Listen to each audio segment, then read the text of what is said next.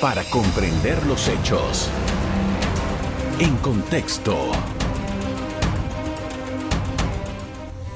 Muy buenas noches, sean todos bienvenidos y ahora para comprender las noticias las pondremos en contexto. Este año se ha recrudecido la violencia contra la mujer, niñas y adolescentes. Hasta noviembre de este año se registraron 22 femicidios en el país.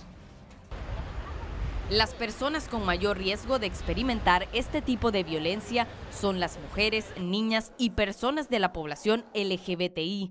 Las organizaciones femeninas marcharon en rechazo de la creciente ola de violencia contra la mujer en Panamá. ¿Se le está prestando la debida atención? Hoy abordamos el tema. Para ello estamos con Dayana Bernal del Colegio Nacional de Abogados, especialista en el tema, y vamos a conversar esa pregunta me parece fundamental. ¿Se está abordando este asunto de la manera correcta? ¿Se le está prestando la atención que se necesita? En nuestra opinión, eh, definitivamente que no.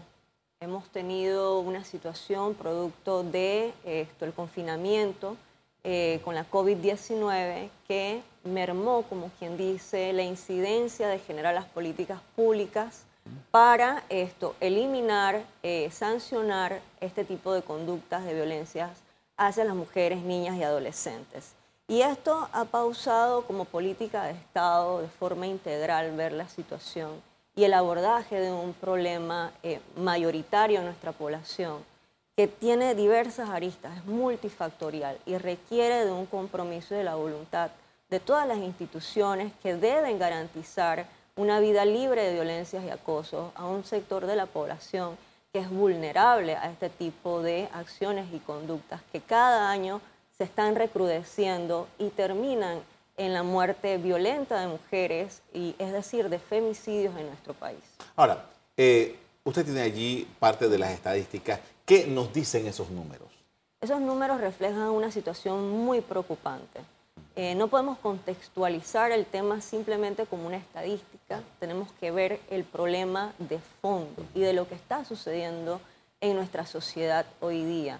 Este recrudecimiento, esta ola de violencias que se está dando en nuestro país debe generar los reflectores necesarios a través de los mecanismos interinstitucionales, porque contamos con los mecanismos. Tenemos una ley 82-2013 que no se está cumpliendo y no está dimensionando el problema que existe en nuestro país. Puede ser una descomposición del tejido social, que es parte de, un problema, también de una falta de política de atención integral a la niñez, de educación sexual integral en nuestros jóvenes, niños y adolescentes, para que puedan entender o detectar situaciones de violencia y acosos que puedan estar experimentando en sus familias, para que las mujeres además cuenten con los mecanismos que le brinden a ellas esa garantía de que una vez vayan a una institución o vayan ante las autoridades a interponer una denuncia, cuenten con todos los mecanismos que le garantizan su debida protección y eso no está ocurriendo. Pongamos en contexto, cuando usted dice la ley 82-2013, ¿de qué estamos hablando y cuáles eran las expectativas que se crearon con esta legislación? Es una ley de avanzada en nuestro país. Tomemos en cuenta que antes de no se hablaba de femicidios. Había esto, homicidios, muertes violentas hacia mujeres por la condición de su género y las experiencias que se estaban demostrando hasta ese entonces es que el país tenía que cambiar. Precisamente hacer las transformaciones de la ley producto de la Convención de Belén do Pará, de la CEDAW, que son los instrumentos internacionales que demandan las políticas públicas de Estado para erradicar la violencia y la discriminación hacia las mujeres, niñas y adolescentes. Con la Ley 82 se adoptan medidas de prevención, es decir, que el Estado debe garantizar políticas de atención integral en materia de prevención de violencias y acosos, que se establece un Comité Nacional contra la Violencia en la Mujer, que es el CONVIMU, donde intervienen todos los mecanismos interinstitucionales, es decir, todas las instituciones del Estado deben estar representadas en este convimo a través también de la sociedad civil y de una participación ciudadana que eleve esta, esta situación a política de Estado. Aparte de ello, tipifica el femicidio y otras conductas que son violencias en la mujer, como en el caso de violencia psicológica, la violencia económica, patrimonial, que también son otras expresiones de violencia que también contextualizan la violencia doméstica. Eh, quiero preguntarle, porque Estamos claros ahora, tenemos una definición del, del problema, estamos claros de, de, de, y cómo podemos categorizar lo que ocurre, pero no hemos todavía alcanzado el, el elemento preventivo, la concientización de las personas, en este caso, de, porque eh, en el, la, el, núcleo familiar, el, el, el, aspecto ese, la crianza de los niños, eso todavía no hemos logrado ningún avance. El tema, el tema va más allá, ¿no? El tema de educación, de la prevención, de la docencia, de la concienciación y de la sensibilización en la ciudadanía va más allá. El tema de las políticas públicas siempre van a ser necesarias. Una política de Estado integral que ataque la situación de fondo que está ocurriendo. Sin embargo, a pesar de que puedan contarse con las medidas de protección, desde el año 2012, para hacer un paréntesis, desde el año 2012, Panamá cuenta con una política pública para la igualdad de oportunidades de mujeres. Uh -huh. Del 2012 al 2022 no contamos con una evaluación de esa política pública, es decir, en incidencia de participación ciudadana, en participación política, que como vemos es ínfima la participación de las mujeres en estos escenarios, y también el otro aspecto de la violencia hacia la mujer, porque se da, hay, hay contextos de jerarquía, de poder, de trabajar las masculinidades, partiendo que estamos en una sociedad machista, que cuenta con un, un, tema estructural de fondo de cómo se visualiza a las mujeres como género humano. Y allí es donde tenemos que generar transformaciones profundas que van desde los más pequeños, desde las más pequeñas en sus casas, pero también brindándole las herramientas de empoderamiento a las mujeres para que perciban esas relaciones insanas en las cuales, pues, lamentablemente, algunas autoridades han hecho señalamientos de que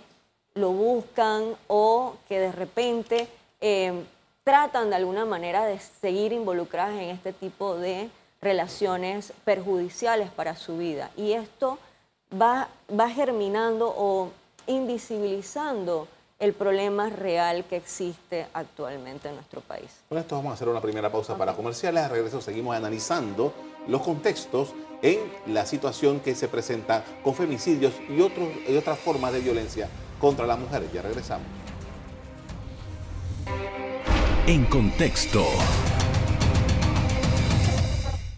Estamos hablando de violencia contra la mujer. Me acompaña Dayana Bernal, del Colegio Nacional de Abogados. Y en el análisis que estamos haciendo quería preguntar, porque todos los registros que tenemos es que efectivamente se ha dado un aumento en la cantidad de denuncias. Hay un aumento de casos igualmente, interanual.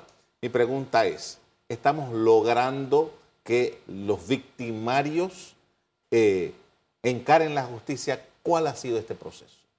Bien, partiendo de, del análisis anterior de que nos encontramos ante una construcción social y cultural, también tenemos que hacer un abordaje de cómo es la percepción ciudadana con respecto a los mecanismos de administración de justicia, de acceso a la justicia por parte de quienes en algún momento determinado pues se sienten vulneradas en sus derechos o que son víctimas de algún tipo de violencia, ya sea en sus casas o en su entorno laboral, familiar y demás.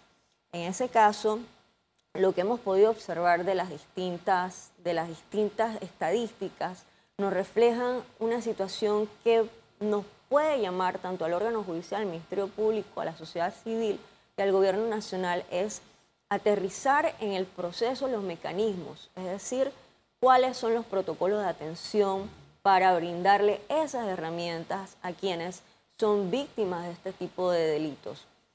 Algo que hemos podido percibir y notar es el momento en el acceso primario a la búsqueda de la orientación legal. Es decir, soy o no soy víctima de una situación, me está ocurriendo este tema con mi pareja o estoy experimentando una situación que me parece que no es normal en una relación.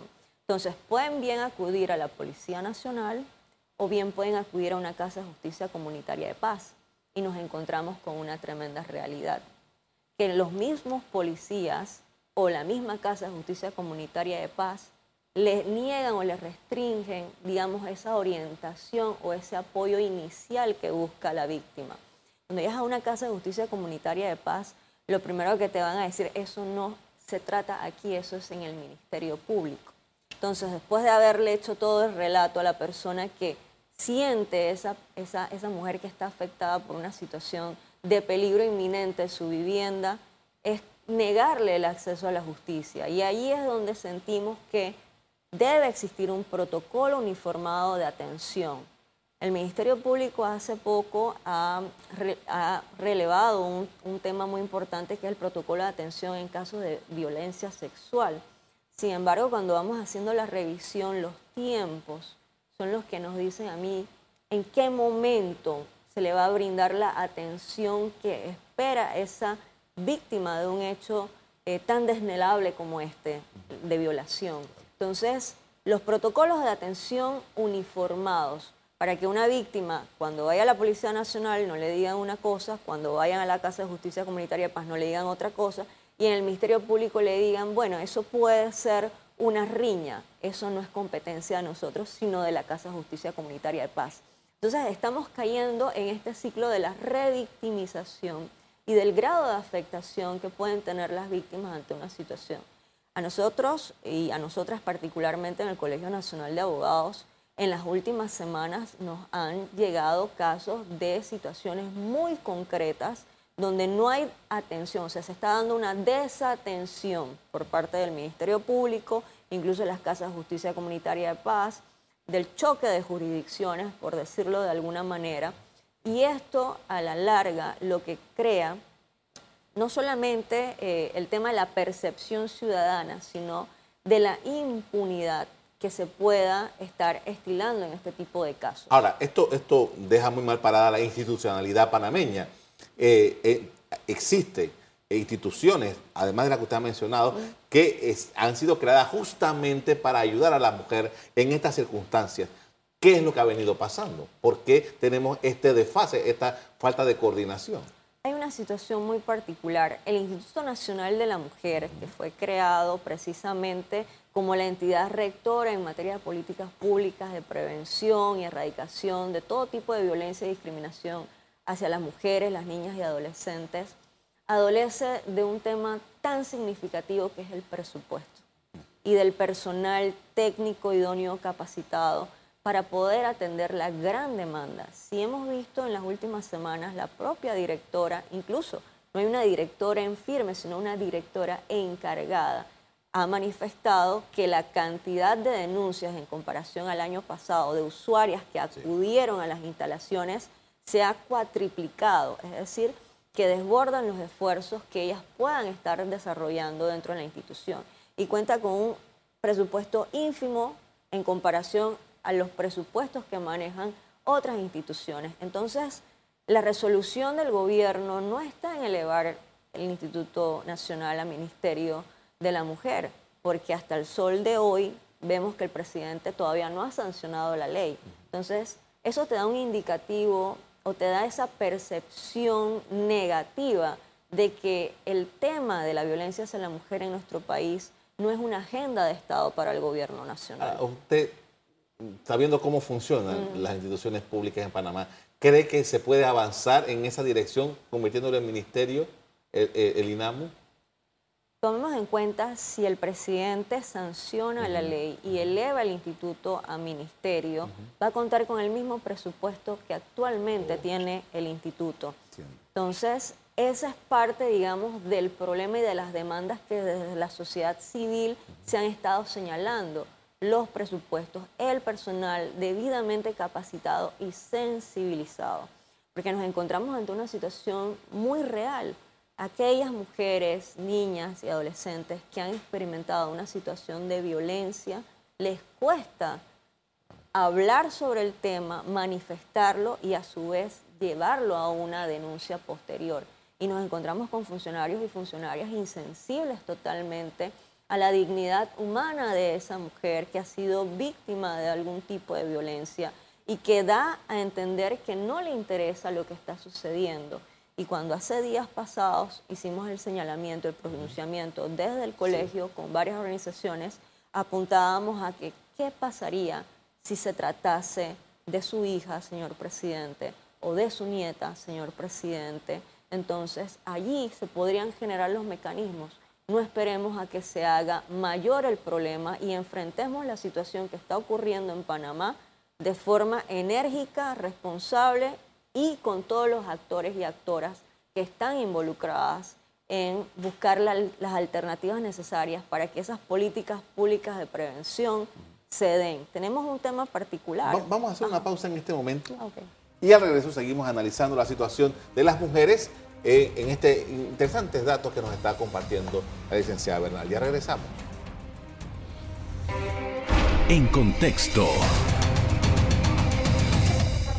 Estamos con Dayana Bernal del Colegio Nacional de Abogados. Estamos haciendo un análisis acerca de la violencia contra la mujer. Y uno de los elementos, usted lo acaba de mencionar en el, bloque anterior, está en la capacidad que tiene la institucionalidad panameña para prevenir. Y uno de los elementos es que los victimarios puedan ser monitoreados. ¿Qué ha habido de eso? Bien, como les señalaba, esto, con la ley 82 se mantienen algunas de las medidas de protección que antes se encontraban dentro pues, de la ley de violencia intrafamiliar y se ampliaron algunos aspectos.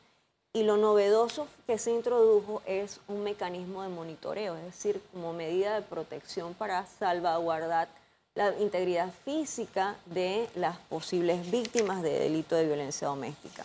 Entonces, desde el año 2013 hemos esperado alrededor de nueve años y todavía no se han podido implementar. No puede ser.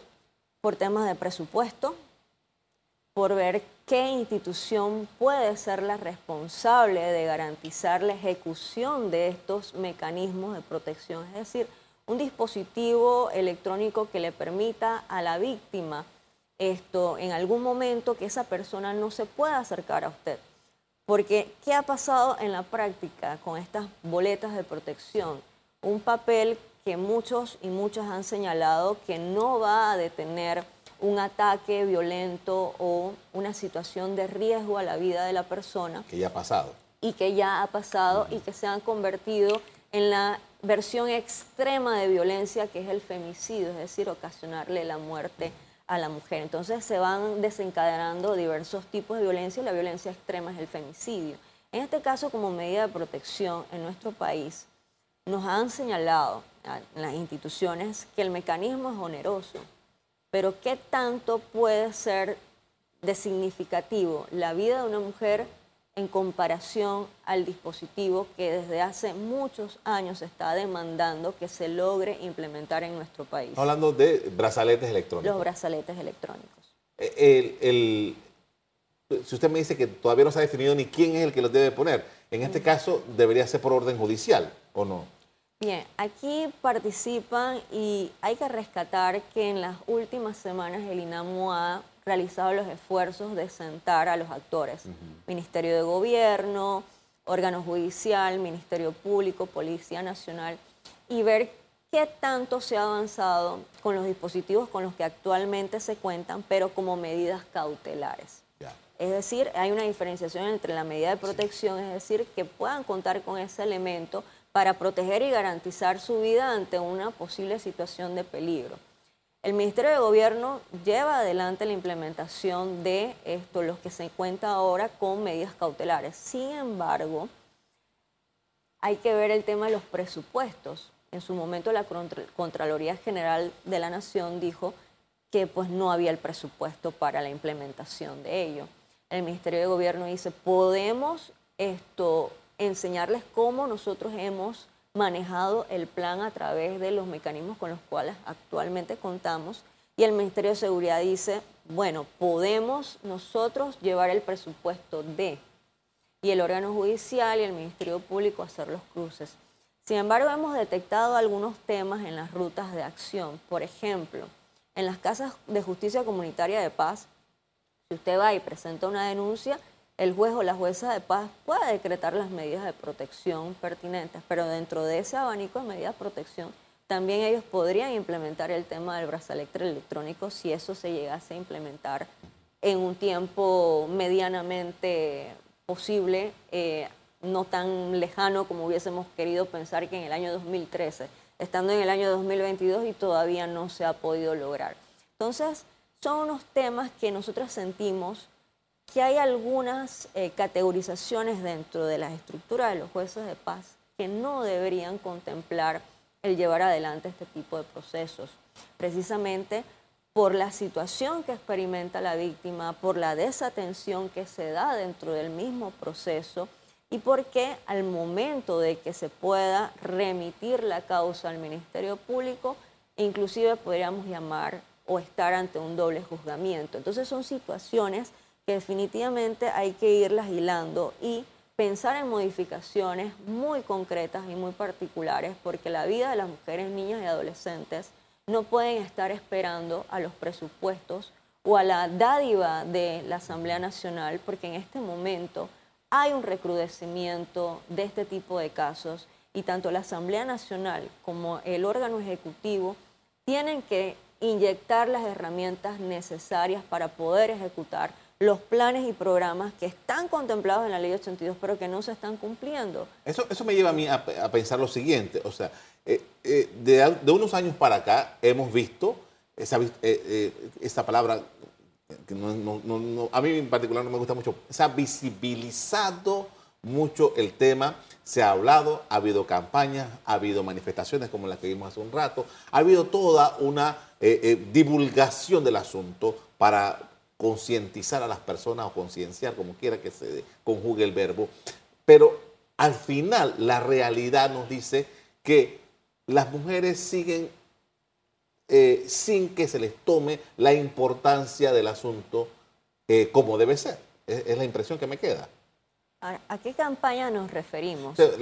¿A qué campaña nos referimos? Porque hay un abordaje que nos hemos cansado de manifestar en muchas ocasiones y donde nos inviten. Cada 25 de noviembre es la campaña. Vístete de morado, apoya con un globo morado. Esa no es la respuesta.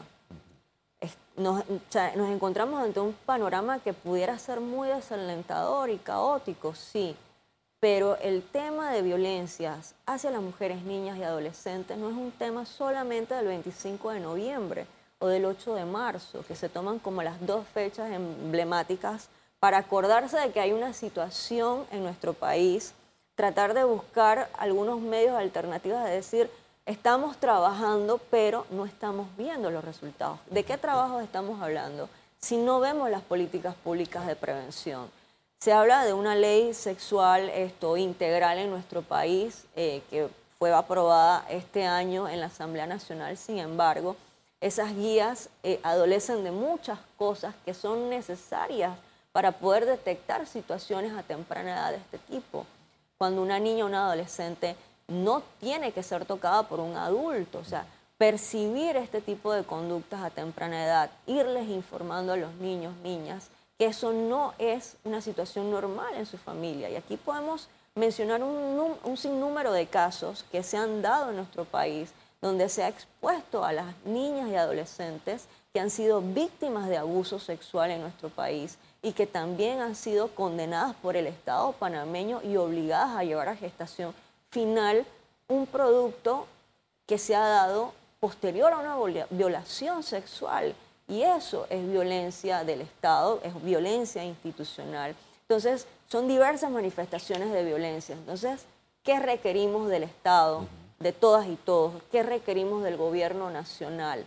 La atención en los presupuestos, la atención en una política integral de educación en nuestra población, que las campañas de sensibilización no solamente es vestirte de morado el 25 de noviembre y el 8 de marzo, sino que todos los días del año es un trabajo permanente al que se debe desarrollar y articular y que también las organizaciones de la sociedad civil están demandando esos esfuerzos que desde hace muchos años se han requerido. Las políticas públicas han pasado por una etapa donde no se han evaluado los alcances de lo que ya tenemos en la ley. Tenemos deficiencias en el proceso, entonces sentémonos a establecer un protocolo y una ruta de acción uniformada y única para que la víctima de este tipo de hechos no llegue a una instancia y sea revictimizada, como lo dice la ley 82. Le agradezco mucho por su tiempo para explicar esta situación, es muy amable. A usted también quiero darle las gracias por habernos puesto atención. Como siempre los invito a mantener la sintonía con EcoTV. Buenas noches. Para comprender los hechos. En contexto. Revive este programa entrando al canal 1 de BOD de Tigo.